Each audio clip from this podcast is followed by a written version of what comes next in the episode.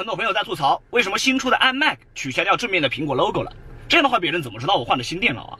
其实完全不必担心因为呢如果品牌的差异化做到足够强的话即便没有 logo 同样能够保持足够的辨识度。比如说像这次的 imac 它的机身能够做到如此的薄友商完全超不了好吗？而取消掉正面的 logo 同时呢边框和下巴采用低饱和度的色彩反而呢能够让用户更专注于屏幕里的内容。